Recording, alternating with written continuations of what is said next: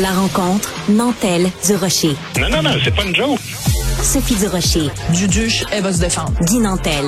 Ben, c'est exactement ça qu'il faut faire. Un duo déstabilisant qui confronte les idées. C'est à s'arracher les cheveux sur la tête. La rencontre Nantel du Rocher. Ça va être quelque chose. Bon, Guy Nantel, je t'adore, tu le sais. Je suis ta fan numéro un. Et c'est toujours toi qui dis, bon, ben pour la rencontre du Rocher Nantel, euh, on va parler de ci, on va parler de ça. Et aujourd'hui, je t'avoue que j'avais des réticences parce que tu veux parler de l'intersectionnalité. Et moi, je considère que quand ça a plus que, attends, il y a combien de syllabes? Intersectionnalité quand il y a sept syllabes dans un mot, on risque de perdre du monde. Alors, t'es mieux de rendre ça intéressant parce que sinon, du Dieu, ça va être fâché. Alors, vas-y, On- mon grand. Ouais, on va appeler ça la patente intersectionnelle. Ben, parce que c'est- la colonne vertébrale du wokisme. Vraiment, c'est là-dessus que le wokisme repose. Bon, D'accord, et explique. François Blanchet, qui est le chef du Bloc québécois, a dit récemment que l'intersectionnalité, c'est utilisé contre le Québec. OK? Ouais.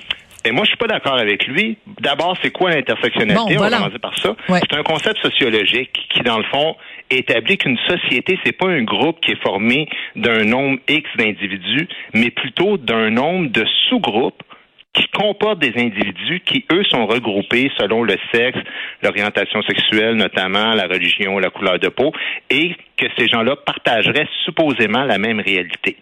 Et là, en clair, selon moi, l'intersectionnalité, c'est une arme qui est utilisée contre toutes les sociétés blanches occidentales présentement, surtout anglo-saxonnes. Alors, par Ouais. conséquent, ça ne s'attaque pas aux Québécois. L'intersectionnalité s'attaque à toutes les formes de majorité, particulièrement la vilaine majorité blanche, mâle, hétérosexuelle, et elle nuit donc profondément à toute forme de cohésion sociale. C'est important de bien l'expliquer, Ouais. parce qu'il faut pas non plus tout ramener au fait que tout le monde haït le Québec. C'est quelque chose qui est plus répandu dans toutes les sociétés blanches occidentales. D'accord. Alors, Mais si tu permets, donc, si- tu permets. faille qui, elle, est à la base de la démocratie. C'est parce que tu sais, la démocratie, c'est l'expression de la majorité. Ouais. Euh, et il faut évidemment une démocratie saine euh, que ça représente la majorité, mais qu'il y ait des contre-pouvoirs qui soient forts. Et c'est justement sur ce principe-là que, que les extrémistes d'intersectionnalité euh, ils parasitent ça en transformant le concept de contre-pouvoir fort en quasi-dictature des contre-pouvoirs au détriment de la majorité. Et c'est là-dessus que le Québec fait pas exception, mais on est partout pareil en Occident. D'accord. Donc, ce que tu dis, c'est que finalement, la, la- une certaine dictature des minorités, parce que pour donner un exemple des gens qui disent euh, le, qui sont des, des qui, qui favorisent une approche intersectionnelle, c'est qu'ils disent, par exemple, mettons, t'es une femme, euh, tu peux être victime de sexisme, mais si t'es une femme noire, tu vas être victime de sexisme et de racisme. Donc, on doit pouvoir t'allouer plus de ressources ou tenir compte de ça. Le problème, c'est que euh, ça fait en sorte que, par exemple, des gens vont dire, euh, vont s'attaquer à la loi 21 en disant, ben euh, la loi 21 est plus euh, est plus dommageable pour les femmes musulmanes parce que euh, il y a plus de quand on parle de signes religieux, ça touche plus les femmes musulmanes parce que c'est euh, la seule religion où c'est les femmes qui sont euh, qui portent un, un signe religieux. Donc on peut attaquer la loi 21 au nom de l'intersectionnalité. Exactement. Ben, Voilà. écoute, tu peux pas mieux le résumer que ça. C'est précisément ça. Puis moi, je dis pas que les analyses sociologiques, c'est inutile dans la vie, c'est très utile pour les statistiques, mais il y a deux problèmes fondamentaux avec cette espèce de concept-là. Le premier, c'est que il interprète toutes les formes de disproportion statistique comme une manifestation de discrimination de la majorité, alors qu'on l'a vu, tu sais, la semaine dernière, là, on parlait du droit des femmes, puis j'ai Oui. expliqué plusieurs causes qui Oui, les contribuer à ce qu'on appelle l'inéquité salariale des femmes, mais qui n'ont rien à voir avec la discrimination à la base. Fait que si tu t'attaques juste à la statistique, tu as l'impression qu'il y a une discrimination, mais tu sais, comme le refus de négocier les salaires ou on a parlé là, le fait que euh, ils font les femmes font moins de temps supplémentaire ou qu'ils prennent leur retraite deux ans avant les hommes, ben c'est toutes des choses qui changent les statistiques. Même chose pour les disproportions des minorités dans la fonction publique québécoise, alors qu'il y a une énorme proportion de nouveaux arrivants qui s'établissent à Montréal puis qui n'ont pas une connaissance euh, du Voilà. français suffisante et qui veulent travailler dans des emplois qui sont à Québec où il faut parler parfaitement français. Alors tu vois le genre. Deuxième problème que j'ai avec l'intersectionnalité, c'est que tout est établi en fonction du pouvoir des lobbies à influencer les médias. Bien sûr.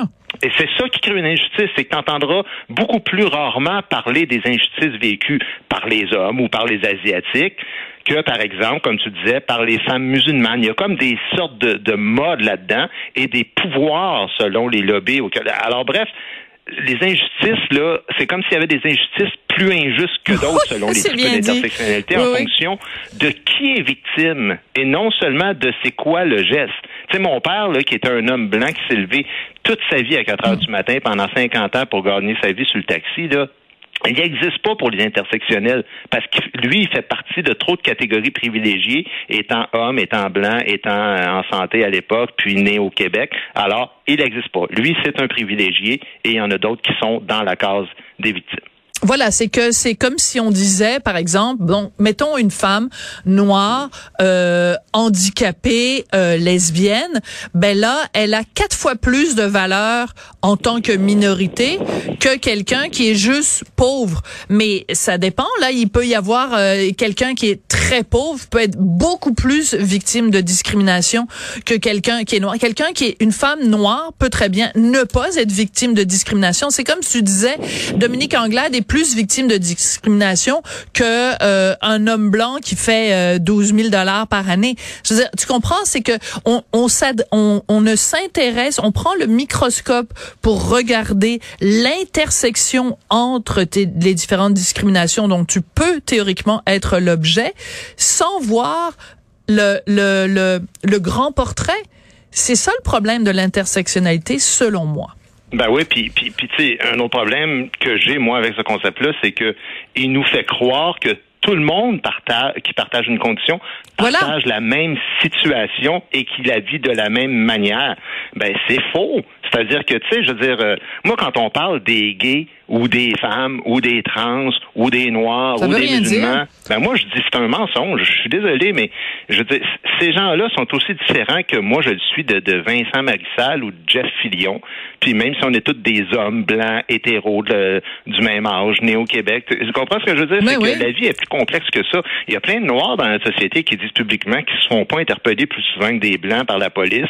Il y a des musulmanes qui sont pour la loi 21. Il y a plein de gays puis de trans qui sont écœurés de des dirigeants trop euh, proclamés qui parlent en leur nom. Est-ce que c'est une raison de s'arrêter là? Non, absolument pas. Mais, mais tu sais, il va falloir arrêter un jour de parler de notre société comme une société qui est un endroit sans arrêt de discrimination, alors qu'il y a des milliards de personnes qui font la ligne pour pouvoir immigrer. Il doit y avoir deux, trois bonnes raisons pour ça. Mais tellement bien dit.